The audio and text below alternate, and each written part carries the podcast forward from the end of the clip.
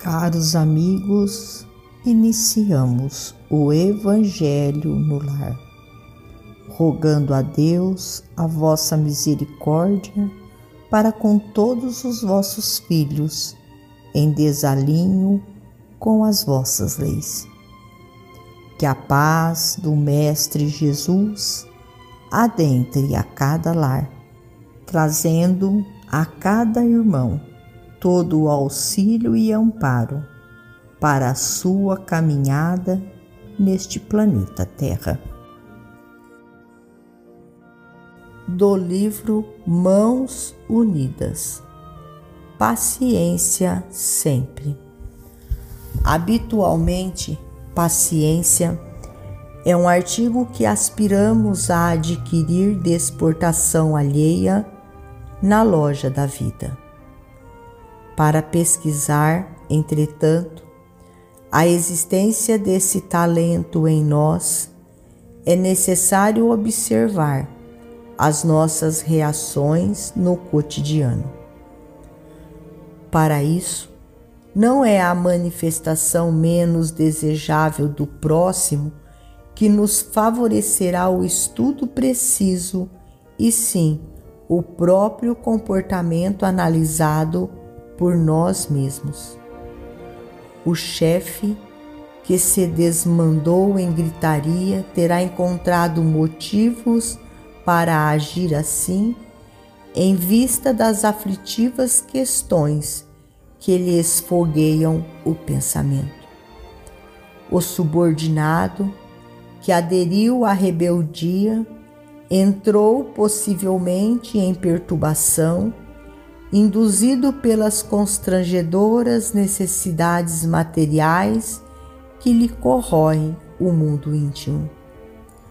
O amigo que se aborreceu indebitamente conosco, de certo abraçou semelhante procedimento, impulsionado por lamentáveis equívocos o adversário que se fez mais azedo, atirando-nos pesadas injúrias, terá descido a crises mortais de ódio, reclamando por isso mais ampla dose de compaixão. O companheiro que nos espanca mentalmente com o relho da cólera está, sem dúvida, ameaçado de colapso nervoso, exigindo o socorro do silêncio e da oração, a fim de não cair em moléstia mais grave.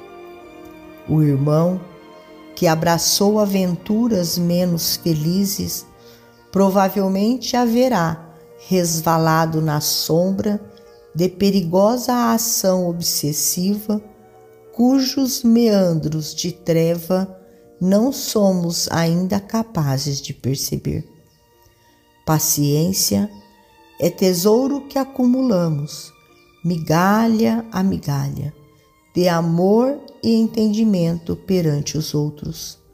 Para conquistá-lo, no entanto, é forçoso que saibamos justificar com sinceridade a irritação e a hostilidade sempre que surjam naqueles que nos rodeiam.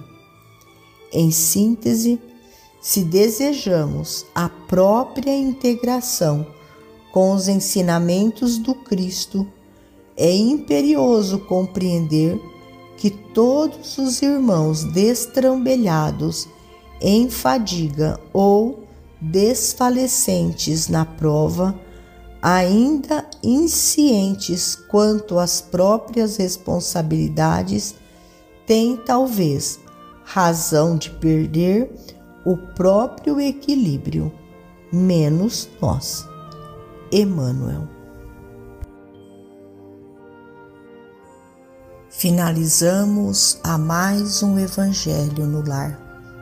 Agradecidos a Deus, nosso Pai a Jesus, médico de homens e de almas, a Maria de Nazaré, nossa mãe amorada, e aos nossos amigos trabalhadores da vitória do bem, pelo amparo e pelo auxílio.